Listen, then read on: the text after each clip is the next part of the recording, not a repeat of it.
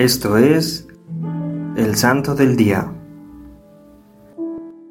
Hoy celebramos a San Isidro Labrador.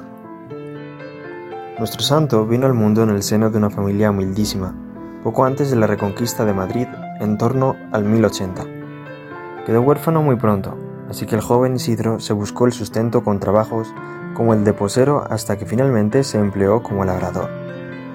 Cuando Alí, rey de Marruecos, atacó Madrid en el año 1110, Isidro hizo como muchos otros y se trasladó a Torrelaguna, donde continuó con el mismo género de vida, dedicada al trabajo y a la oración, que había llevado hasta el momento. Fue precisamente en la parroquia de esta localidad donde contrajo matrimonio con una joven llamada María, natural de Useda, cuya dote matrimonial fue una heredad en su pueblo natal, lo que fue causa de que los esposos se establecieran allí para trabajar las tierras por cuenta propia. Tanto él como su esposa eran piadosos y laboriosos, por lo que Dios los benefició con su ayuda innumerables veces. En el 1119, Isidro volvió de nuevo a Madrid y entró a trabajar como jornalero agricultor al servicio de un tal Juan de Vargas. Estableció su morada junto a la iglesia de San Andrés, donde oía la misa del alba todas las mañanas y, luego, atravesaba un puente para prestarse al duro trabajo de roturar la tierra con el arado. Se dice de él que daba cuanto tenía a los menesterosos, y aun a las palomas hambrientas cedía las migas de pan de las que se alimentaba. Con el correr del tiempo decidieron los esposos separarse para llevar una vida de mayor santidad. Marchó así Sidro a Madrid, mientras María quedaba en Caraquís consagrada al cuidado de la ermita, la cual barría y aseaba diariamente, al tiempo que pedía limosna para costear el aceite que alumbraba la imagen. La separación duró hasta la última enfermedad del santo, cuando María tuvo noticia por un ángel de la muerte de su marido.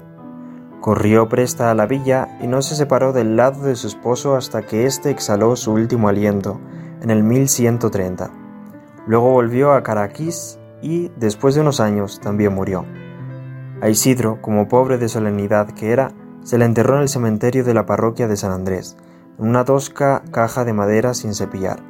Transcurridos cuarenta años, como los prodigios de Isidro seguían corriendo de boca en boca, ante la insistencia del pueblo, se exhumó el cuerpo y se le dio sepultura en el interior del templo.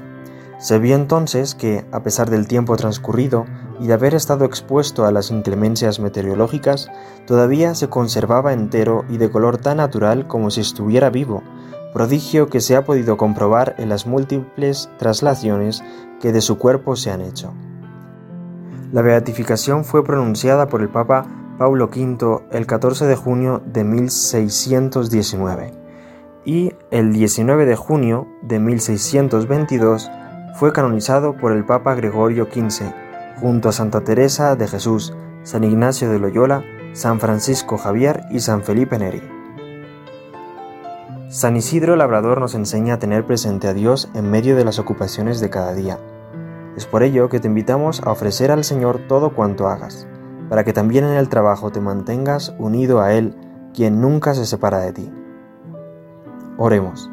Bienaventurado Isidro, que habitas hoy la celestial morada en justo premio de tu singular piedad, caritativo celo y santidad de vida, sin que para practicar dichas virtudes fueran obstáculo las ocupaciones a que tenías que dedicarte para ganar el necesario sustento, tanto para ti como para tu venerada esposa María de la Cabeza te suplicamos que seas nuestro intercesor para con el Altísimo, a fin de que este Divino Señor se apiade de nuestras miserias y, por un acto de su infinita bondad, nos conceda vivir en paz en esta vida y que gocemos en la otra las eternas delicias de la gloria.